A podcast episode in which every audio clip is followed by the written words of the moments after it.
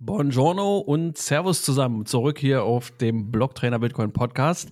Ihr hört den Wochenrückblick, Folge 55. Heute wieder ein Überraschungsgast. Überraschung, der liebe Chris. Hallo. Hi Phil.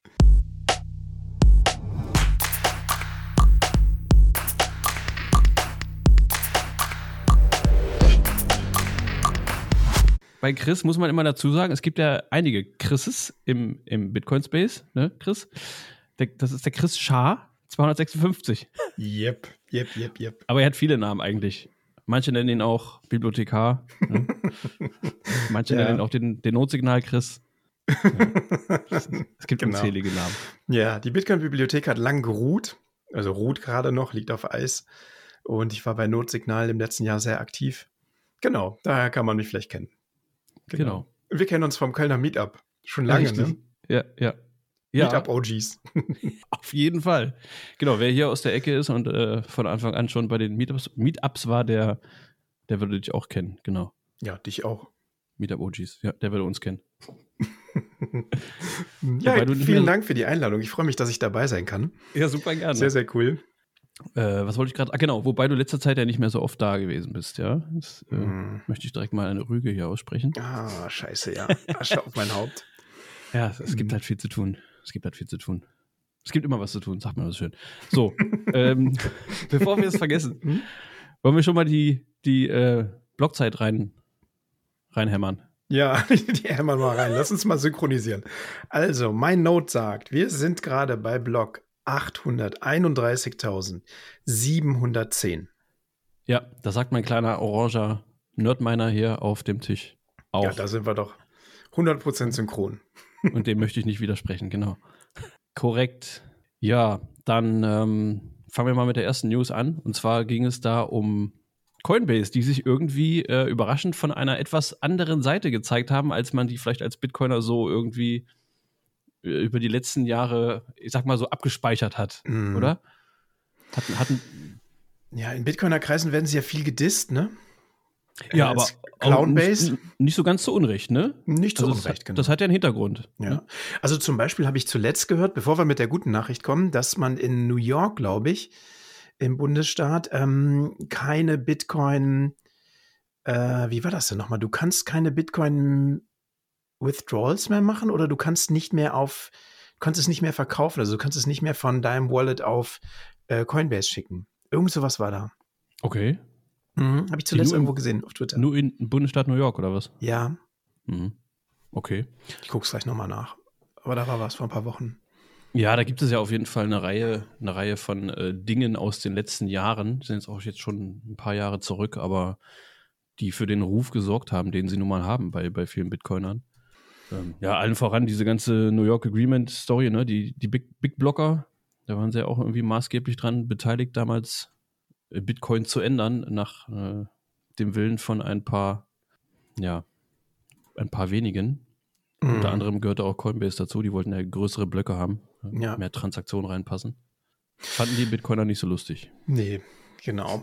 Aber es gibt jetzt eine Nachricht und zwar hat Coinbase 3,6 Millionen US-Dollar für die Bitcoin-Entwicklung gespendet. Und was ja eigentlich erstmal sehr positiv klingt, aber es ist sehr skeptisch aufgenommen worden in der Community.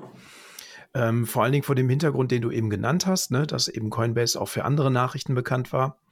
Und ähm, ja, äh, das Ganze soll an Brink gehen, ähm, ist ein Non-Profit-Unternehmen, und das sich insbesondere der finanziellen Unterstützung von Bitcoin-Entwicklern widmet. Was sagst du dazu, Phil? Die Entwickler, ja, Brink ist eigentlich äh, ne, ganz cooles, äh, ganz cooles ähm, Unternehmen. Ne? Wie gesagt, die unterstützen die Bitcoin-Entwickler, ähm, die ja das zum großen Teil auch, ja, wenn man so will, ehrenamtlich machen, ne? die Nummer. Mhm. Ist ja keine Firma, wo die angestellt sind und die können das gut gebrauchen. Ja, das war, das war eine, äh, eine kleine Überraschung auf jeden Fall, dass da äh, Coinbase da was locker gemacht hat. Man muss ja dazu sagen, äh, denen geht es natürlich auch nicht schlecht, Coinbase. Ne? Die haben in den letzten Jahren äh, ganz ordentlich zugelegt, ne? aus mehreren Gründen. Jetzt auch mhm. die ganze ETF-Story der letzten Monate, äh, das läuft ja auch fast alles über, über Coinbase. Ne? Ja, genau. Ist vielleicht auch eine Motivation zu sagen, wir wollen die Bitcoin-Entwicklung weiter unterstützen, weil wir natürlich massiv davon profitieren. Also wir meine ich jetzt Coinbase. Äh, wenn sie Custodian für, ich weiß nicht, wie viele von den, ich glaube, wie viele, äh, neun, neun, neun ETFs sind, ne? Ich glaube, es sind sogar irgendwie sieben, acht, wo sie Custodian sind. Ähm, ja, weiß ich auch gar nicht genau die Zahl jetzt. Mhm. Und ja. dann ist es natürlich eine große Motivation zu sagen, hey, das, wir verdienen da gut Geld dran, dann wollen wir auch, dass das irgendwie weiterentwickelt und unterstützt wird. Ähm, also da scheint ja Bitcoin zu, von, zu profitieren. Ist this good for Bitcoin? yes. ich denke auch.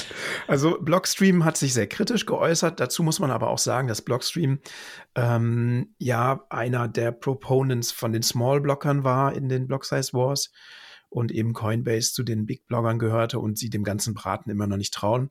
Vielleicht mhm. ist das auch so ein bisschen der Nachhall noch, ne, aus den, aus den Block Size Wars. Da gab es ja auch noch, also äh, mal abgesehen auch von dieser Blockgeschichte, ne, dass sie größere Blöcke haben wollten. Also die wollten quasi die, äh, also einfach gesagt, die wollten Bitcoin verändern, ja. Äh, gab es ja auch noch diese Story mit den Personendaten, die da irgendwie veröffentlicht oder verkauft wurden. Die wurden irgendwie Datensätze von mehreren Mitgliedern verhökert, irgendwie wissentlich. Ne? Das war ja noch nicht mal irgendwie ein Versehen oder irgendwie eine, eine kleine Panne, die die hatten, sondern das war ja irgendwie schon so ein bisschen mit Ansage so, ne? Personendaten, glaube ich auch sogar mit, mit Bild, Passbild oder so, ich weiß gar nicht mehr. Mhm. Also so richtig viel eigentlich. Das war eine ganz schön üble Story. 2019 oder so, glaube ich, war das. Ja, auf jeden Fall ist das Geld auch irgendwie wohl ähm, aus einer Geschichte irgendwie geflossen. Da gab es ähm, eine Initiative, die nannte sich Give, Give Crypto, ähm, wo ähm, ja, Kryptowährungen an Bedürftige verteilt wurden. Ich weiß nicht, wie lange das lief, aber auf jeden Fall wurde das jetzt irgendwie aufgekündigt und eingestellt aufgrund äh, mangelnder nachhaltiger Wirkung, wie es hieß. Und äh, ja, da, da, war da ein bisschen Geld über. Ne? Und dann haben sie sich gesagt, mhm. versuchen wir mal nochmal unsere Weste so ein bisschen reiner zu waschen, vielleicht. Keine Ahnung. Aber mhm. ja. Ja, ich glaube, wo man vielleicht so ein bisschen den, das Augenmerk als selbstsouveräner Bitcoiner in der Zukunft richten kann, ist, ähm, was passiert da eigentlich? Ne? Also da ist jetzt Coinbase, ist jetzt ein großer Custodian, die ähm, haben große Geschäfte mit den ETFs. Ähm, ja, was heißt das für den selbstsouveränen Bitcoiner? Also ich will keinen ETF halten, ich möchte meine Bitcoin selber halten und wird das Ganze so ein bisschen in so eine Richtung gedrängt, dass man doch vielleicht am Ende oder auch die äh, Staaten so ein bisschen davon oder das dahin drängen wollen, dass man doch Bitcoin vielleicht eher in einem ETF hält. Und ich hatte das ja eben auch gesagt, irgendwas, ich, ich habe die News nicht mehr im Kopf, war da jetzt in den letzten Wochen, dass man entweder die Coins nicht mehr abziehen kann oder nicht mehr hinschicken kann. Also, dass, dass du im Grunde Hürden vorgesetzt bekommst, dass du eigentlich am, am eher dann über ETFs gehst und quasi diesen mhm. institutionellen Weg. Und das mhm. ist so ein bisschen das, worauf ich in der Zukunft achten möchte. Also, was, was passiert da so im Hintergrund? Ne? Was sind die Entwicklungen? Mhm. Ja, also die werden mit Sicherheit da irgend, ja, man weiß nicht genau, was dahinter steckt. Irgendwas werden sie damit verfolgen, aber solange es jetzt erstmal die Tatsache ist, dass da Geld geflossen ist in Richtung äh, der Bitcoin-Entwickler, ohne irgendwelche weiteren wie sagt man, ohne weitere Bedingungen quasi. Ist ja erstmal generell ein, ein guter Gedanke. Ne? Was jetzt daraus weiter folgt oder was sie sich jetzt davon erhoffen oder wie auch immer, ja, muss man mal sehen. Aber erstmal ist das jetzt schon mal, auf jeden Fall schon mal ein, ein guter, ein guter Weg. Genau. Mal sehen, also, was daraus noch folgt. Oder genau. wie sie weiterhandeln. Ja. Vielleicht wollen sie noch mal vorschlagen, größere Blöcke zu machen. Man weiß es nicht. bitte nicht. ja, bitte nicht. Genau. Bitte nicht. genau. Dann, was wir total verpasst haben, Chris, äh, das Bitcoin ist doch wieder auf All-Time-High. Ja, das ist der ich, Hammer. Ich habe es gar nicht mitbekommen. Wir haben es verpennt. Ja, wir Und zwar nicht nur einmal, ne? Mehrfach auf All-Time-High, ja. ja, mehrfach auf All-Time-High. Was, was, haben wir getrieben die ganze Zeit? Also, ich habe es nicht Weiß mitbekommen. Ich auch nicht, haben wir es verpennt, verquatscht? also, wir haben ein All-Time-High im Yen. Unter anderem, ja. Dann, ich kann noch mehr bieten äh, im Bereich Alltime High. Schwedische Krone. Türkische Lira, ja. Libanesisches Mega. Pfund. Norwegische Krone.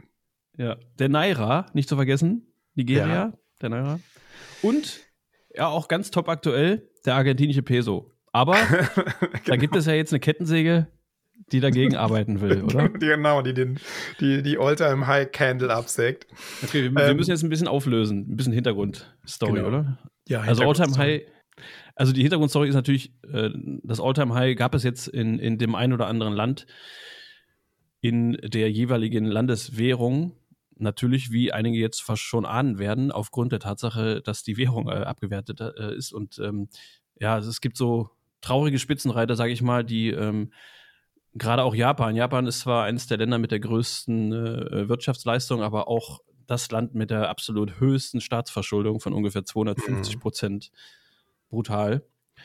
Und ähm, ja, Japan wie auch Großbritannien und, und ja, einige von den Ländern, die wir gerade aufgezählt haben, also mhm. alle, die wir aufgezählt haben und noch weitere, ähm, haben halt äh, schon eine recht harte Inflation. Und die hat im Endeffekt dafür gesorgt, dass äh, Bitcoin in deren Ländern in der Währung auf All-Time-High-Kurs mhm. ist. Ja.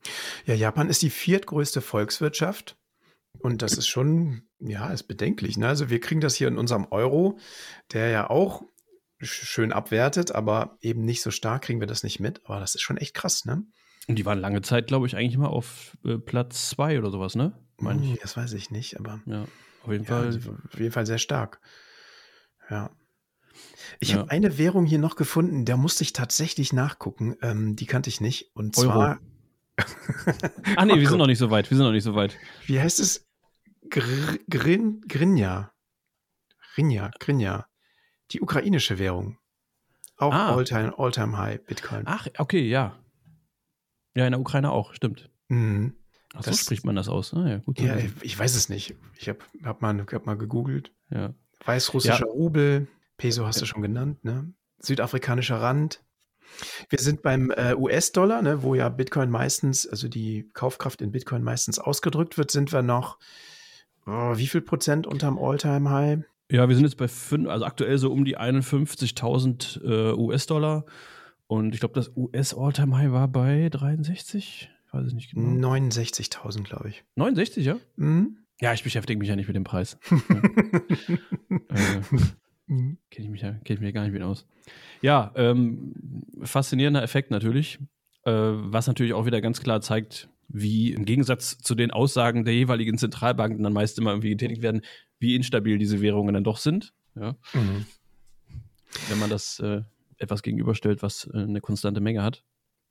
Ja, was interessant ist, dass ähm, bei in Japan es eigentlich eine Negativzinspolitik gibt und auch die Regierung oder die Zentralbank, ich weiß jetzt nicht genau, wer dafür maßgeblich entscheidend ist, weiter an der Negativzinspolitik festhält, obwohl da eigentlich alles weiter entwertet. Ähm, das ist vermutlich dem geschuldet, dass sie einfach ihre hohen Staatsschulden, die sie haben, anders nicht abtragen können. Dass sie einfach mhm. das Geld weiter entwerten müssen, um den Schulden gerecht zu werden. Und das ist, ja, das ist äh, Fiat, Fiat äh, Game at its best, ne? Also so funktioniert Fiat Geld. Richtig. Ja. ja. Da, da kann man sich das live mit angucken, was das dann für Auswirkungen hat. Mhm. Ja, ist schon verrückt, ne, dass du hier so eine, so eine riese, riesen Auflistung an Fiat-Währungen hast, die einfach so weiter entwerten, dass eben so ein hartes Geld wie Bitcoin oder ein hartes Asset ähm, dagegen jetzt wieder im Alltime-High sind. Wobei es den anderen nicht. Also das ist verrückt. Ich, ich, ich bin mir gespannt, was unsere Kinder, Enkelkinder irgendwann sagen, wenn die, wenn die das so rückblickend anschauen und sagen, was habt ihr denn damals gedacht? Mhm. Müssen wir wahrscheinlich sagen, die meisten Menschen haben sich nichts dabei gedacht. Ne? Da waren ein paar ja. verrückte Bitcoiner, die haben schon immer gesagt, ah, Breaking, Fiat. Fiat entwertet, aber ja. Exit Fiat, ja. Ja, genau. Die Leute fliehen dann aus diesen, aus diesen schwachen Währungen und äh, gehen dann in alles rein, was irgendwie äh, alle möglichen Sachwerte und auch des täglichen Lebens, das fand ich ja auch ganz witzig. Im Libanon zum Beispiel, mhm. das auch Leute, die ihr Geld, sobald sie, falls sie Geld überhaben, dass sie das in Fahrräder investieren. Weil selbst okay. das noch eine, eine, eine, bessere Möglichkeit ist, äh, das Geld zu parken, als es in der landeseigenen Währung zu lassen. Ach, krass. Mhm. Keine Ahnung. Aber wenn die dann schon trotzdem mehr wert sind als, ähm, als die Währung, ja, ist schon ein bisschen peinlich für die ja. jeweilige Landeswährung. Das Verrückte ist ja auch, dass die, ähm, dass wir zum Beispiel in Europa eine Rezession haben in ganz vielen Ländern, ja auch in Deutschland ähm, und überhaupt weltweit vielerorts eine Rezession ist, aber trotzdem die Aktienindizes gerade neue Alltime-Highs schreiben. Ja. Ähm, das ist ja total verrückt. Ne? Also wo, ja. wo, ist da die Produktivität? Wo kommt das her? wo kommen diese ganzen ja. Gewinne her? Die, das ist sicherlich nicht, ja, was ist das? Spekulation, monetäres Premium, das in die Aktien geht? Oder Ja, oder liegt es vielleicht auch zu einem großen Teil daran, dass die Währung einfach nicht so ganz stable ist, Mhm. wie immer behauptet wird? Ja, Mhm. Verrückt. Ja, Ja. Da, kann man, da kann man auf jeden Fall nur zu raten, äh, sein Geld in irgendwas zu parken, was ein bisschen stabiler erscheint als eine wackelige Landeswährung. No financial advice. Ich weiß nicht, was das sein könnte. Muss man sich mal suchen, ja? Ja, müsste man, müsste man mal drüber reden. Müsste man mal drüber nachdenken, ob es da Ja. was gibt. Mhm. Ja, was haben wir noch? Ähm, nächste News. Ähm, Edward Snowden, ich oute mich hier ein bisschen als ähm, Fanboy, bezeichnet Ja. Bitcoin als den bedeutendsten monetären Fortschritt seit Beginn der Münzprägung. Coinage hat er geschrieben. Auf Twitter hat er das gepostet. Unpopular but true, Bitcoin is the most significant monetary advance since the creation of coinage. Und dann schreibt er noch was darunter. Ja. If you don't believe me or don't get it, I don't have the time to convince you. Sorry. Ja, da klingeln bei jedem Bitcoiner ja direkt die Ohren. Ne? Genau. Die, meisten, die meisten kennen diese, diese Passage. Er hat sich da an dem, an dem Zitat von Satoshi bedient. Ganz witzig in dem Zusammenhang auf jeden Fall. Hm. Zumal ja Edward, ja, Hm. Ja, nee, bitte, du, du was. zumal ja Edward Snowden jetzt, ja, keine Ahnung, wenn man so wie jetzt nicht unbedingt der, der Hardcore-Bitcoiner ist, aber er ist auf jeden Fall, ja, Bitcoin zugewandt, kann man vielleicht sagen. Er ist natürlich, ist ja damals 2013 bekannt geworden, also wer es jetzt noch nicht weiß, weil er äh, ein paar NSA-Dokumente aufgedeckt hat und da so ein bisschen in dieser ganzen Überwachungswelt, ja, wie ein Staatsapparat so funktioniert, was die alles so für, für wie die hinter den Kulissen so arbeiten und wirken, das hat er ja so ein bisschen aufgedeckt. Mhm. Ja, na natürlich zu Missgunst äh, des Landes, die ihn dann nicht mehr so mochten. Und ähm, darum ist sein Augenmerk natürlich sehr stark auf ja, Anonymität und, und diese ganzen Sachen. Und Privacy. da hat er, genau, Privacy, ja, und da hat er Mhm. natürlich dadurch, dass Bitcoin natürlich nicht 100% anonym ist, ja, die, das Kassenbuch ist halt öffentlich einsehbar für jeden, war da, ja, wie kann man das sagen, nicht so ganz überzeugt davon in Bezug auf Privacy halt. Aber Mhm. Er hatte mal das Gefühl, er, er, kommt dem Bitcoin-Thema immer näher. Ne? Also er ist auf jeden Fall absolut überzeugt davon, ja, ich meine, nach der Aussage jetzt sowieso, dass er, dass er diesem, diesem freien Geld auf jeden Fall ähm, einiges an Vertrauen schenkt im Vergleich Mhm. zu vielen anderen Sachen, die da angeboten werden. Ja, er hat ja diese Mass, Mass Surveillance, also diese Massenüberwachung aus, äh, aufgedeckt, ne, die ähm, die USA initiiert haben und hat das eben, äh, eben an Journalisten weitergegeben und publik gemacht, hat ein ganz bekanntes Interview auch gegeben, ich glaube in Hongkong damals, ähm, das dann im Fernsehen gesendet wurde. Und dann wurde das eben, ja, wurde das eben alles aufgedeckt und ja, tatsächlich musste da die Regierung auch Schritte unternehmen und eben sagen, was, äh, was sie da machen. Ich glaube, in dem Zusammenhang kam auch raus, dass äh, Merkels Handy überwacht wurde damals. Ne? Damals war sie Ja, eigentlich von-. Von jedem Staatsmann so ziemlich, ne? Ja, Also vor allen Dingen auch, da- da war ja das, ja, die Aufregung, dass es ja befreundete, befreundete Staaten waren, ne? Also man, man Mhm. spioniert nicht nur offensichtliche Feinde aus oder äh, für, ja, Systeme, denen man nicht so wohlgesonnen gegenübergestellt ist, sondern auch halt die Freunde, ja, die Mhm. westlichen Partner. Und die, der Skandal war damals eben, dass es auch eine Überwachung der eigenen Bevölkerung gab in den USA. Ähm, angeblich ist das irgendwann eingestellt worden, aber ich meine, Ja, klar. wer glaubt das? Also ich Naja, glaube und das. Er ist halt ein totaler Privacy-Advokat und ähm, er musste dann ja fliehen. Also er hat dieses Interview da in Hongkong gegeben, ist dann aus Hongkong geflohen und wollte, glaube ich, nach Süd- oder Mittelamerika und ist dann aber in Russland gelandet. Und seitdem, von da aus ist er nicht weitergekommen. Seitdem lebt er halt im, in Exil in Russland. Ähm, er sagt unfreiwillig, ne? er hätte sich Russland nicht ausgesucht. Ah, Ist er in ähm, Russland noch? Das wusste ich zum Beispiel jetzt gar nicht mehr. Habe ich letztens auch überlegt. wo er Ja, jetzt ich meine, er ist noch in Russland. okay. Äh, Vielleicht, ich weiß es nicht, vielleicht ist es jetzt auch mittlerweile anders, aber ich habe zuletzt mir noch mal ein Interview mit ihm angeguckt. Es gibt ein ganz gutes Interview von, ich glaube, 2019 bei Joe Rogan. Mhm. Und da gibt es einen Abschnitt, den äh, findet man auf YouTube, den kann ich auch jedem raten, sich mal anzugucken. Das sind bestimmt so ah, 20, 30 Minuten, wo er erklärt, wie anfällig Mobiltelefone sind. Also dass diese ganze Mass Surveillance, die damals eben über Desktop-PCs und so lief, dass die eigentlich komplett auf die Mobilgeräte übergewandert ist und dass das mhm. viel, viel empfindlicher für Überwachung ist oder viel, viel zugänglicher für Überwachung. Und er erklärt eben, wie das zustande kommt und wie er mit seinem Telefon umgeht. Er nutzt wohl auch selber Graphene OS. Ähm, mhm. Bei seinen Telefonen macht er die Mikrofone raus, baut die Kamera ab und so was so eine, was so eine äh, extremst abgespecktes, ähm, ja, wie so ein Android-Grundgerüst irgendwie ist, ne? Ohne irgendwelche, also nur das Allernötigste, dass es läuft, sozusagen, ne? Kann mhm. man so sagen, oder? Ja, ja, genau. Also du kannst das, du kannst das sehr, sehr stark, äh, hast selber in der Hand, was die eigenen, was die verschiedenen Apps miteinander machen, welche Zugriffe die haben, wie genau. die untereinander agieren. Das kannst du bei Graphene OS alles einstellen. Passiert und, dann nichts ungesehen im Hintergrund, wovon man nichts mitbekommt. Ne? Genau. Und ist auch Free Open Source. Also du, ähm, es steckt da auch keine Firma hinter, sondern ist eben eine, ich weiß gar nicht, ob das eine Stiftung ist oder einfach so eine Initiative hm. Genau, und er ist eben sehr auf Privacy und war Bitcoin sehr immer krit sehr kritisch gegenüber. Ähm, ich habe ihn seit Jahren folge ich ihm schon auf Twitter, weil ich dieses Buch Permanent Record, was er geschrieben hat, hatte ich gelesen damals und war total begeistert. Das liest sich wie ein Thriller. Also ich kann das jedem empfehlen, gibt es auch bei Audible als Hörbuch. Ich habe es mir dann auch danach nochmal als Hörbuch angehört. Und ähm, wo war ich jetzt stehen? Ja, genau. Ich folge ihm da auf Twitter und äh, er war Bitcoin total äh, kritisch, stand er gegenüber. Mhm. War eher so ein Monero-Verfechter, also mhm. von diesen Privacy-Coins und scheint sich da aber in letzter Zeit irgendwie dann doch Bitcoin sehr angenähert zu haben. Aber eben unter der Voraussetzung, dass man es wirklich privat nutzt oder unter Berücksichtigung der Privatsphäre. Ja. Ja, ich glaube, ich, Mhm. Ich, ja. ich muss mich ja, ich habe ja gesagt, ich bin ein bisschen Snowden-Fanboy. Also ich, ich gucke alle seine Interviews, habe die Bücher gelesen, äh, die Interviews, auch dieses große Interview aus Hongkong damals habe ich mir mehrmals angeguckt. Ja, Und wir können es halt drunter auch nochmal verlinken. Also wenn du da jetzt was Spezielles hattest, ja. Genau, ich suche das nochmal raus. Ja. Und in, in seinem Buch Permanent Record beschreibt er im Grunde seine Biografie, wie er das Prinzip Zeit verstanden hat als Kind. Und ich habe diesen Abschnitt nochmal rausgesucht und ich lese dir den mal vor. Mhm. Und dann, ich habe das gehört, nachdem ich Bitcoiner war oder dann nochmal gehört, nachdem ich Bitcoiner war. Und äh, da musst du mir mal sagen, woran dich das erinnert. Äh, also er spricht, also ich muss vielleicht noch eine kurze Einladung gehen, äh, Einleitung geben. Er spricht über Mario Bros. Also er hat früher ganz viel ähm, so Konsolenspiele gemacht und hat Mario Bros. gespielt. Und da sagt er folgendes über Mario Bros.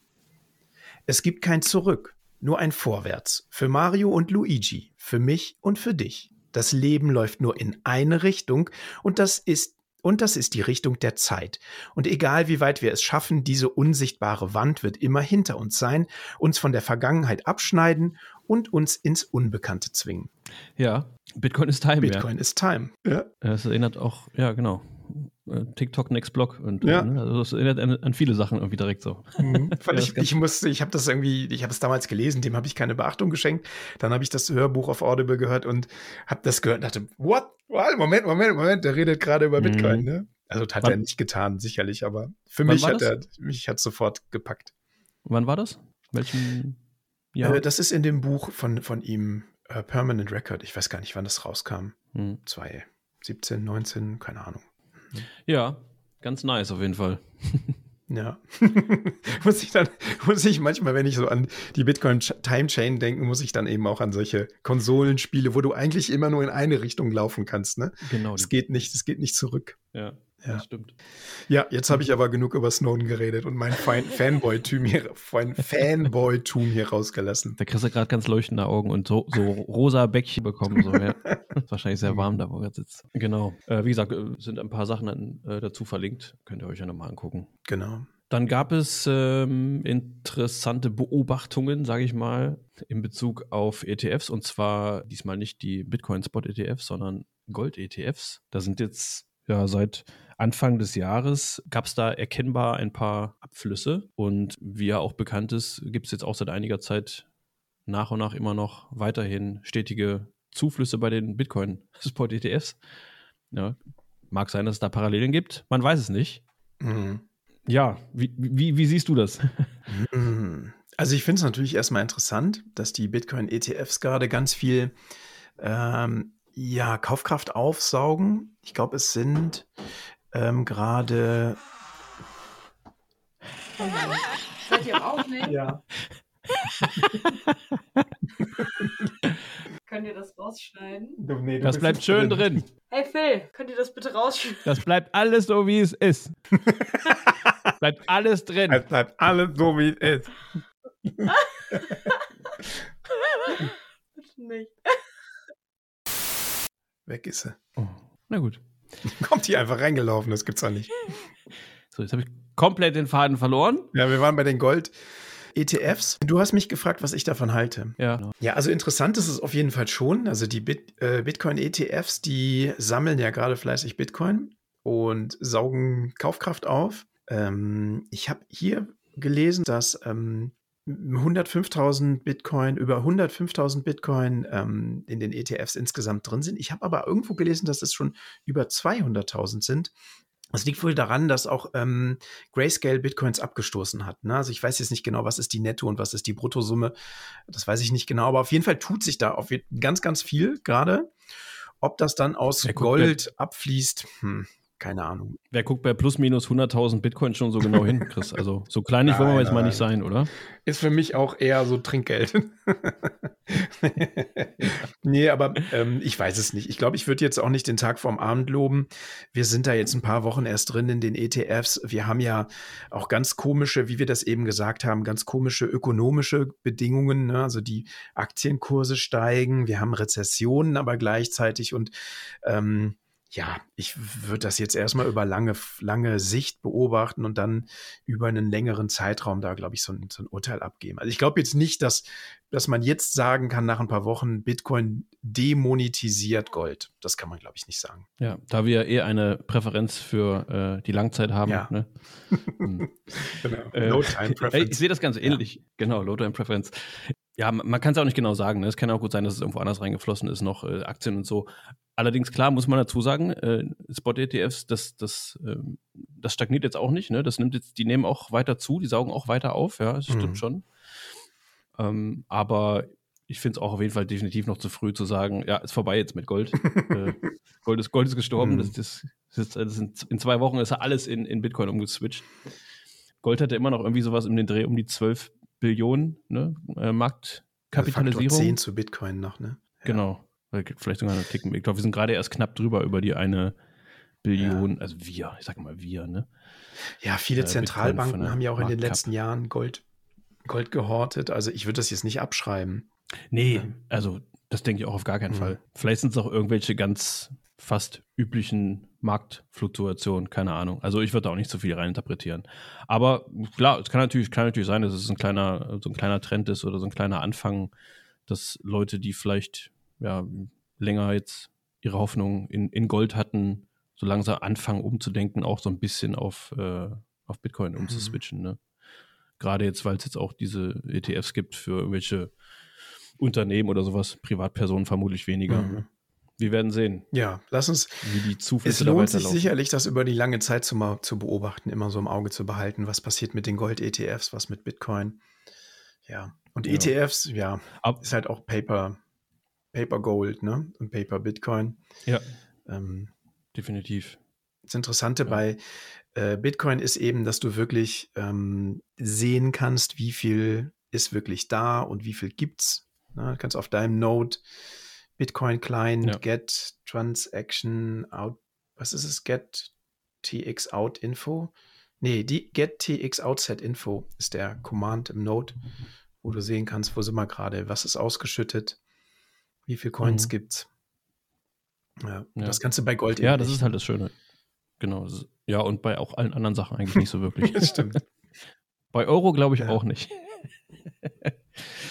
Ja. Ja. Du, ähm, ich muss mich jetzt nochmal zurück in meine äh, Snowden-Fanboy-Rolle begeben. Mir ist noch was eingefallen. Darf ich das? Okay. Obwohl ich ja, Ja, klar. bei Snowden gesagt habe, Zeit geht wieder. nur in eine Richtung. Aber jetzt gehe ich doch dann trotzdem bei Mario und Luigi nochmal zurück. Was mir noch eingefallen Ja, du ist, bist Game Over, das weißt mir du. ist Game Over, genau. Ähm, Ja, äh, erzähl. apropos Privacy und warum Snowden sicherlich auch so ein bisschen da kryptisch mit Bitcoin ist oder war, ist halt eben, dass Bitcoin auch total transparent ist. Und das vielleicht nochmal, mir ist eben eingefallen, also ähm, diese Woche soll ja Nawalny verstorben sein. Und ich erinnere mich an eine. Schön gesagt, ja. Ja, also man weiß es nicht, ne? Don't trust verify. Ähm, ich erinnere mich mhm. an eine What Bitcoin Did Folge mit Matt Odell, wo er einen Fall schildert und zwar ähm, die Spendenadresse, die Bitcoin-Spendenadresse von Nawalny, äh, wo die mhm. publik war. Also du konntest an Nawalny Bitcoin spenden, vor einigen Jahren auch. Und äh, zwar hat er eine feste Adresse genutzt und wenn du da jetzt hinüberweist, Bitcoin ist ja transparent, wie du gesagt hast, ne, ein Public Ledger, dann kannst du halt sehen, wo das herkommt. Und wenn jetzt jemand sich bei Binance registriert hat mit KYC und dann sein und dann Coins gespendet hat an diese Nawalny-Adresse, dann konnte die russische Regierung eben sehen, hey, Moment, Ne, hier Binance, sag uns mal, wer war das denn?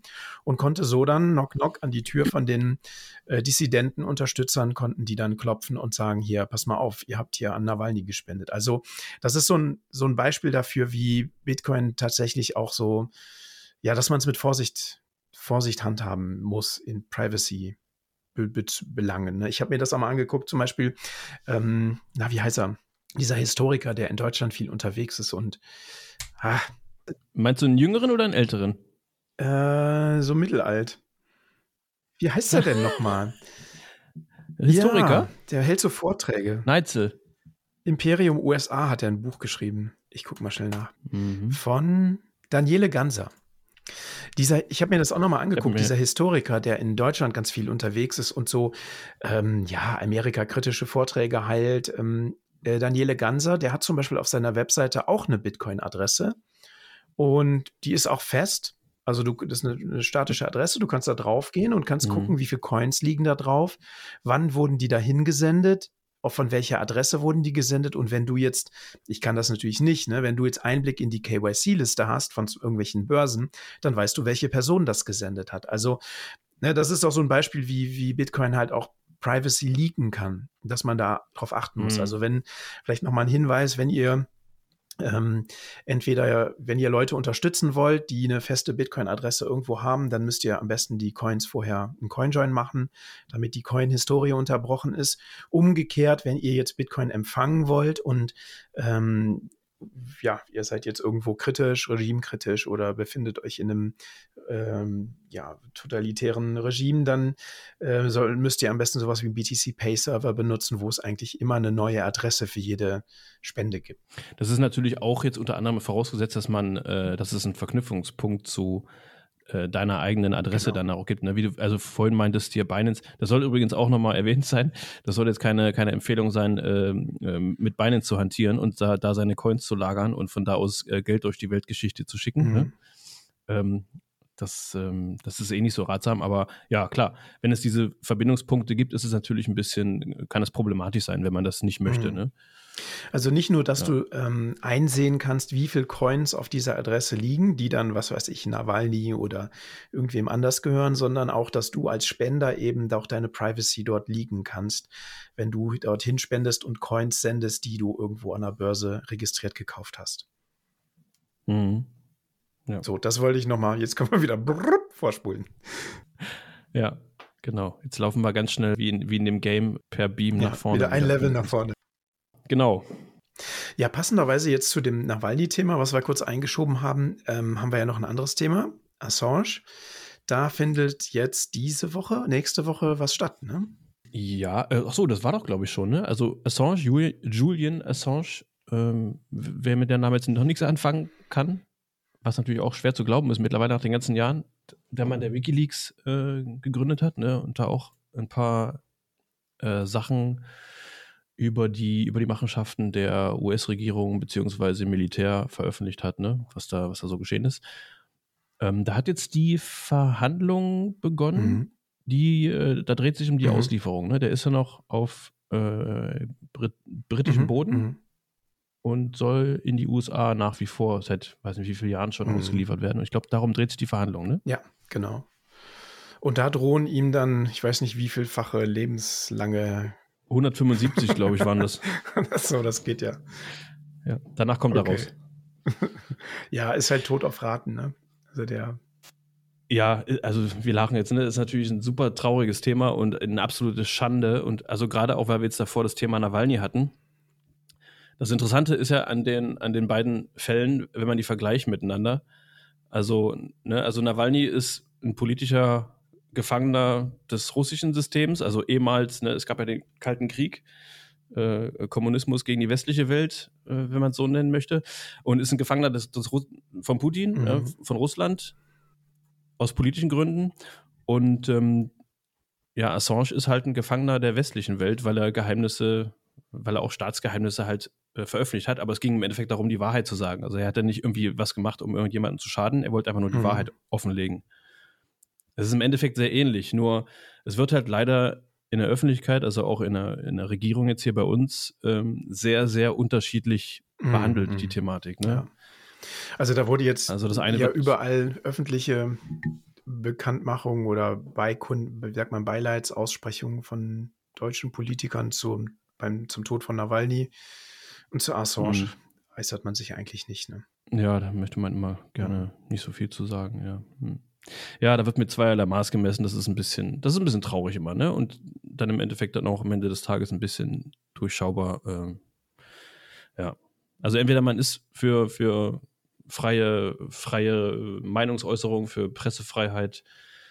Ähm, ja, wenn jemand, ja, er hat ja sein, sein Leben im Endeffekt geopfert. Also er ist zwar nicht tot, aber er hat sein, sein, ja, sein, sein Leben dafür geopfert, die Wahrheit irgendwie ähm, der Welt zur Verfügung mhm. zu stellen. Und ähm, ja, nur weil es halt der eigenen politischen Seite der westlichen Welt, sagt man mhm. immer, ne, angehört, äh, wird das aus, aus Höflichkeit gegenüber der USA äh, einfach nicht erwähnt und totgeschwiegen. Mhm. Ja, das ist im Endeffekt. Ähm, sehr, ja, konträre Ereignisse diese Woche, ne? Ja. Ja, dann gehen wir mal wieder zu etwas positiveren, was noch so passiert ist. Ja. Und zwar ganz aktuell, wo wir schon bei Bundesregierung genau. sind. Es gab diese Woche die Initiative Bitcoin im Bundestag. Und da, da gab es einiges zu berichten. Magst du? Ja, es war ja so ein bisschen der Auftakt jetzt, glaube ich, auch. Also ähm, Terraich war unter anderem mit, mit der ganzen Gang mhm. vor Ort. Und äh, Roman, ja, aka Blocktrainer mhm. und ähm, noch ein paar andere. Also ich weiß nicht genau, wie viele Leute insgesamt da jetzt vor Ort waren. Auf jeden Fall waren einige aus der Community vor Ort und hatten im Rahmen von Bitcoin im Bundestag diese Kampagne, ähm, die von ähm, Johanna Kotar und ähm, ihrem äh, Mitarbeiter äh, ins Leben gerufen wurde, äh, wo, worüber jetzt äh, mehrere Events über das ganze Jahr oder ja generell in Zukunft laufen sollen, die so ein bisschen dazu dienen sollen, aufzuklären und Leuten, gerade auch im speziell im Bundestag, die Interesse haben, sich dafür interessieren, die sich das angucken können, äh, Vorträge anhören können und so weiter. Es gibt halt so Infomaterial auch. Auf jeden Fall gab es da jetzt irgendwie die, das erste Event, die erste Anhörung, die erste Rede. Ich habe auch noch gar nicht so viel darüber gehört. Äh, das kommt jetzt erst mhm. alles noch, die Tage. Ähm, ganz spannend auf jeden Fall. Also lustig fand ich auch eine der ersten Tweets, die dann aufgetaucht sind. Äh, gab es dann so, so kleine Kurzsequenzen, so Videos von Berlin abends im Dunkeln bei Nacht und dann der Schwenk über den Reichstag. Und dann hast du da äh, nebenan durch diese Glasfassade in diesem Nebengebäude dieses riesengroße projizierte Bitcoin B in den Räumlichkeiten gesehen. Von der Straße aus. Das ist schon ganz cool. Mhm. Ja. Ja, mega gut. Also ich bin auch gespannt, was da so kommt an äh, Dokumentation, sicherlich vom Blogtrainer auch auf YouTube. Einiges. Ähm, ja, sehr, sehr. Ja, ich glaube, also kommt, glaube ich, heute ein Stream, aber ja, egal ja, der Stream wird dann eh jetzt verfügbar sein und ähm, ja. Aber Mitte März gibt es ja auch nochmal einen Termin, wo ich auch dann da bin. Weiß nicht, bist du auch eigentlich dabei? Weiß ich ich im Bundestag, nee. Ja. nee, wo ist das? Mitte März? Ich habe mich nicht mitbekommen.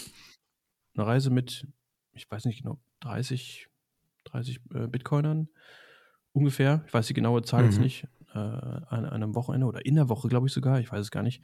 Auf jeden Fall ist da auch nochmal ein Event im Bundestag und da gibt es auch ähm, Programm. Hm, ja, da werden wir irgendwie auch da sein. Ich weiß nicht genau, wie die Programmpunkte da jetzt im Einzelnen aus, aussehen, aber ähm, bin ich auch mal gespannt, ja. Mhm. Da kann man sich das mal ein bisschen aus der Nähe angucken, wie auch generell da, wie das aufgezogen ist und ob man da irgendwas mitbekommt, auch von, von Mitarbeitern im Bundestag. Und ich meine, man vergisst ja auch immer, das sind, also das ist natürlich schon eine krasse Zahl, über 700 Abgeordnete, also Mitglieder im, im Bundestag an sich schon, das ist ja schon eine immense Zahl, aber jeder Einzelne hat ja auch nochmal eine Reihe an Mitarbeitern, Mhm. die ja dann oft auch immer in diesen, ähm, in den Ausschüssen sitzen oder auf irgendwelchen anderen Events, die es da halt gibt und dann Informationen ja quasi für, für ihren Chef sozusagen dann einholen, ne, das dann weiterleiten. Also ja. Mhm. Da bin ich mal gespannt, ob man da irgendwas mitbekommt, genau. Ja, bin ich auch. Also ich selber bin jetzt da nicht so ähm, weder involviert noch besonders, besonders interessiert an dieser ganzen Geschichte. Ich finde es aber gut, dass da Leute Initiative ergreifen. Ähm, ich glaube, dass, dass Leute, also dass Menschen da aktiv sein sollten in Bitcoin, wo sie, ja, wo, wo sie eben Einfluss haben oder wo sie was bewirken können. Und Politik ist da eben nicht ganz meins, aber ich kann das verstehen, wenn jemand Politiker ist und sagt, ich möchte mich dafür einsetzen und ich äh, möchte Menschen dazu äh, dafür gewinnen, sich für Bitcoin zu interessieren, ist nämlich das total gut. Also finde auch super, dass Roman dahin gefahren ist und das unterstützt und Terra Hash sich da einsetzt. Meins ist es nicht ganz, Ja, aber ich bin vielleicht in anderen Bereichen dann aktiv. Im Auf jeden Genau. Fall. genau. Ja, ab und zu, Mhm. ab und zu kann man ruhig schon mal mit dem, mit dem orangenen Stock den äh, Wespen, äh, das Wespennest Nest anstupsen und gucken, was Genau. passiert. Oder ja, keine Ahnung. Ja, ich bin, ich habe das jetzt gerade auch nochmal gesagt vor dem Hintergrund, dass es da ja auch so ein bisschen Kritik dran gab ne, an Bitcoin im Bundestag und ähm, ich, ich finde, also wenn jemand sich für Bitcoin einsetzen soll, dann will, dann soll er das machen, egal wo er ist oder wo er steht oder was er, äh, ja, wo er aktiv ist. Ne? Und jeder hat da seinen Wirkungsbereich und so sehe ich das. Ähm, auf der anderen Seite ist es halt jetzt nicht ganz mein Feld. Also ich bin da nicht aktiv, Mhm. aber ich bin dann in anderen Bereichen aktiv und ähm, ich bin da irgendwie neutral. Also auf jeden Fall. Ich finde das gut. Ja, unter anderem war auch immer, ist, äh, oder was heißt war, ist ab und zu mal der Kritikpunkt, ähm, dass man generell da Politiker irgendwie ins Boot holt oder sich an die Seite von Politikern stellt, die das, äh, die Bitcoin nutzen und wie auch immer, Mhm. ne, da gibt es verschiedene äh, Kritikpunkte. Also, um das nochmal klar zu benennen, also das, das ist jetzt keine Aktion, die dazu dient, sich irgendwie äh, mit der Politik irgendwie Zu ähm, verbandeln oder. zu Ja. verwandeln oder irgendwie bei irgendwelchen Parteien, äh, für irgendwelche Parteien zu sprechen oder sich auf irgendeine Seite zu stellen oder bei irgendeinem Wahlkampf irgendwie zu supporten, das hat damit überhaupt gar nichts zu tun. Das geht wirklich ausschließlich um Bitcoin und man nutzt halt die Strukturen im Endeffekt, äh, um, ja, ich meine, kann ja nichts schaden, sich da mal in, in Bitcoin zu setzen, wer darauf Lust hat und ja, vielleicht gibt es ja Interessierte. Und irgendwann dringt es halt vielleicht auch mal vor und dann dringt es zu Leuten, die äh, im Bundestag sitzen. Ja, wie auch immer. Ja, spannend. Ja, genau. Spannend, spannend. Und Es dann gibt gibt auf Twitter viel, ne? Es gibt Ja, noch keine ja, richtige einiges. Berichterstattung irgendwie über YouTube oder so, aber auf Twitter findet man schon einiges. Wir haben eben mal durchgeguckt. Ähm, läuft jetzt Ja. alles. Also für alle, die es jetzt gerade hören, äh, das, das wird dann schon alter Hut sein. Die, die Meldungen werden dann wahrscheinlich schon zuhauf, zuhauf da Mhm. sein. Und der Stream natürlich von Ja. Roman. Ja. Mega. Und dann gibt es noch was anderes, ein anderes Event. ein anderes Event gibt es ein noch. anderes ja. Event. Jetzt die Äh, Tage. Dieses Wochenende. ja, für dich dieses Wochenende, für mich nächste Woche. äh, Bitcoin Atlantis Genau, auf Bitcoin- Madeira. Ja. Es ist noch nicht Ähm. versunken. Es, es, es heißt nur. Atlantis. Genau. Ja, auf der ähm, Atlantikinsel Madeira ja, liegt ja ungefähr auf der Höhe von, ich glaube, Marokko, aber eben weiter raus im Atlantik, äh, findet Mhm. eine Konferenz statt. At- Madeira gehört zu Portugal. Und ähm, es ist ganz interessant, weil das ja irgendwie äh, so zwischen den USA, also zwischen dem amerikanischen Kontinent und dem europäischen Kontinent liegt. Also nicht genau dazwischen, aber es ja, ist schon eben ein bisschen mehr auf unserer Seite. Ja. ein bisschen mehr auf unserer Seite. Aber es ist eben für die Amerikaner ziemlich gut zu erreichen. Es gibt da Direktflüge mittlerweile.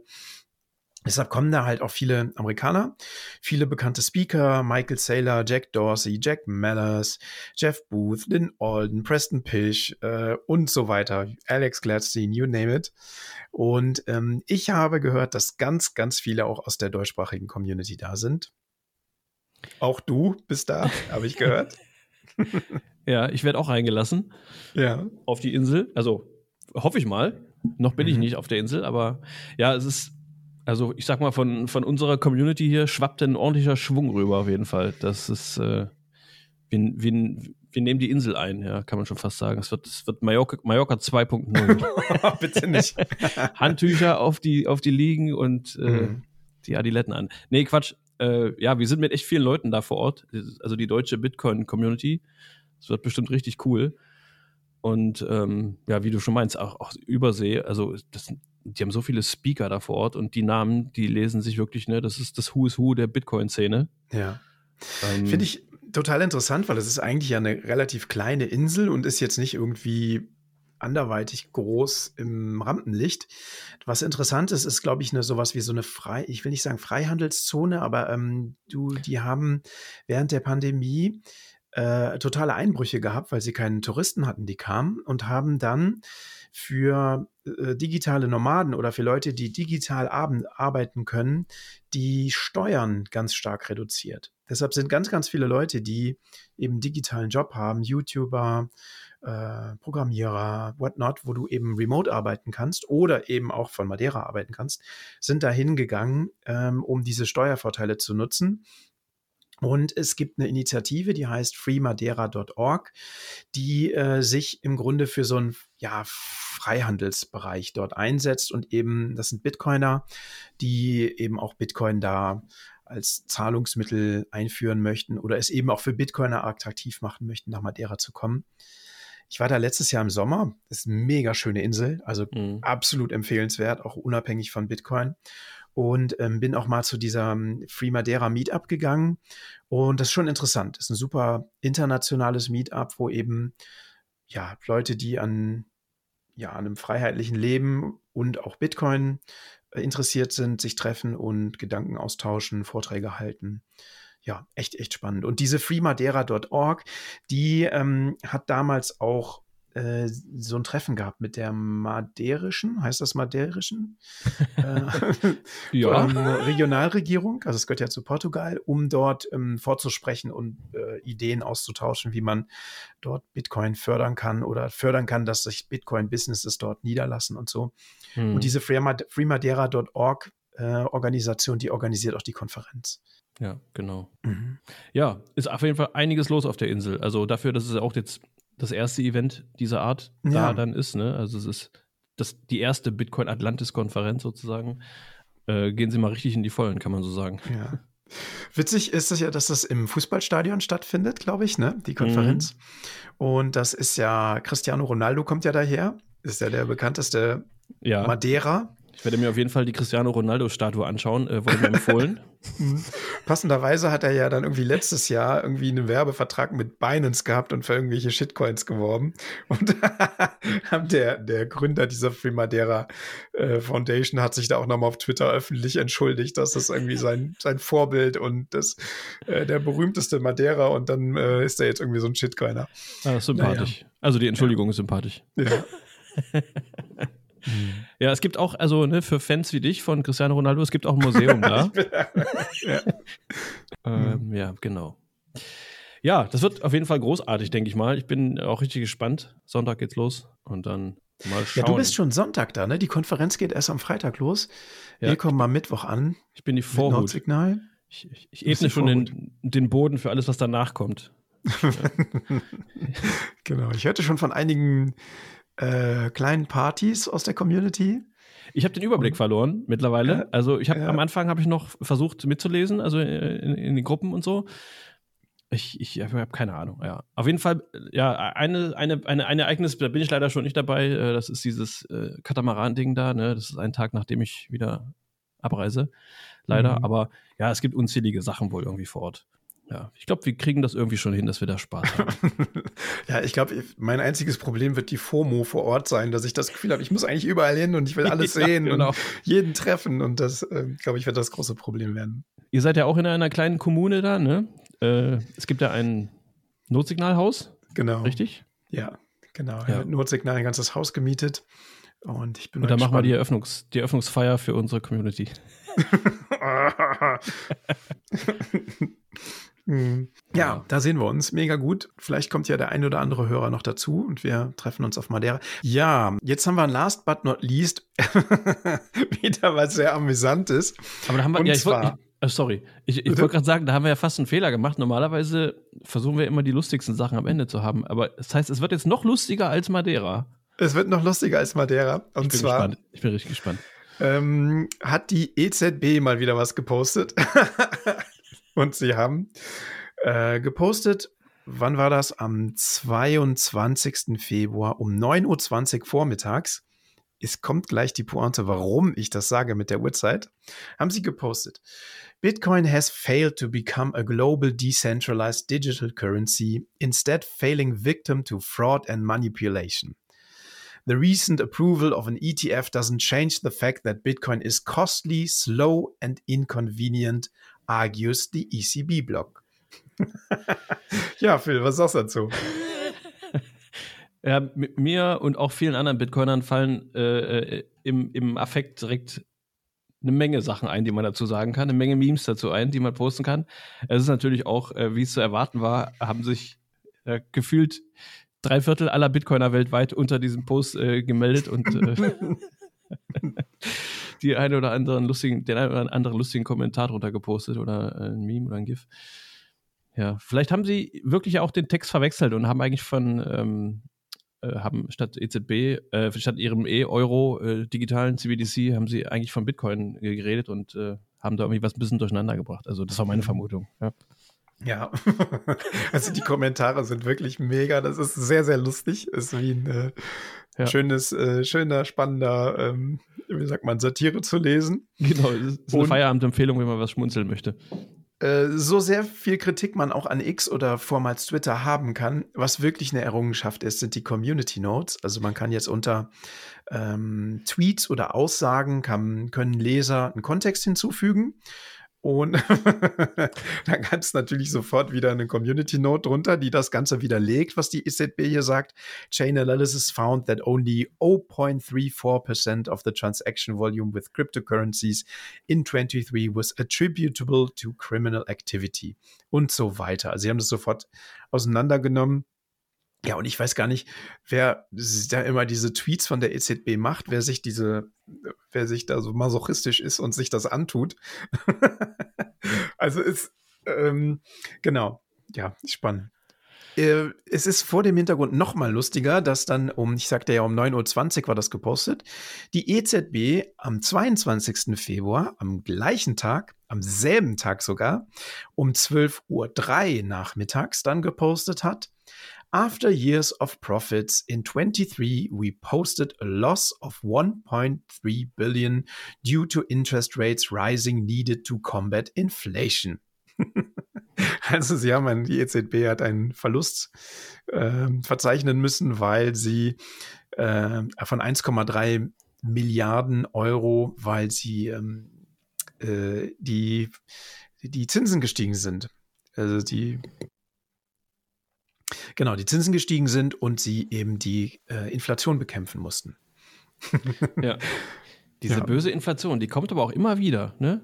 Das, also die macht es der EZB aber auch nicht leicht, muss ich sagen. Ja, genau. Ja? Also ich finde es interessant, dass sie dann irgendwie sagen, der Bitcoin ist gescheitert, aber dann drei Stunden später posten, ähm, ja, Leute, tut uns leid, so wir haben ja. äh, Verluste machen müssen, weil wir die Inflation bekämpfen. Und ähm, daher die Zinsen steigen mussten.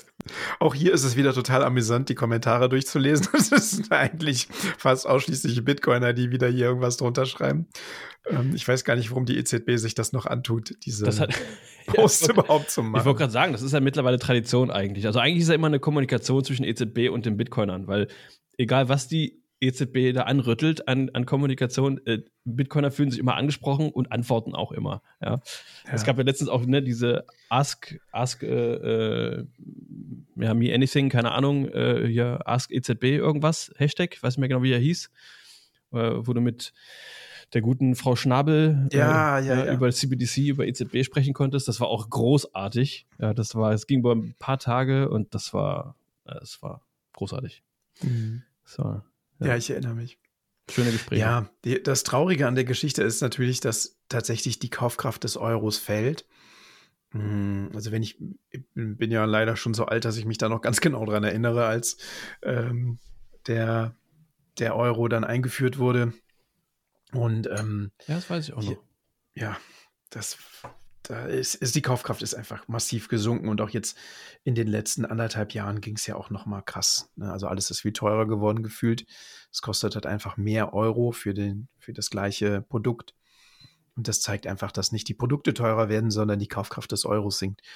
Und Genau. das ist eigentlich das, das Schlimme daran. Ne? Bitcoin ist da, äh, sofern es sich weiter so entwickelt, wie es sich entwickelt hat in den 15 Jahren, die es existiert, ist tatsächlich eine Möglichkeit, ähm, seine Kaufkraft dann da dem Fiat-System zu entziehen. Ne? Aber ich glaube, da sind wir eben auch noch nicht durch. Ne? Ich glaube, das wird noch ein, äh, das, das wird kein einfacher Weg sozusagen. Ich glaube schon, dass das für Bitcoiner oder für Bitcoin nicht einfach gemacht wird. Ja. So, so einfach, wie es jetzt war in den letzten Jahren. Ne? Aber Bitcoin ist es gewohnt, nicht einfach, nicht einfach zu haben. Ja.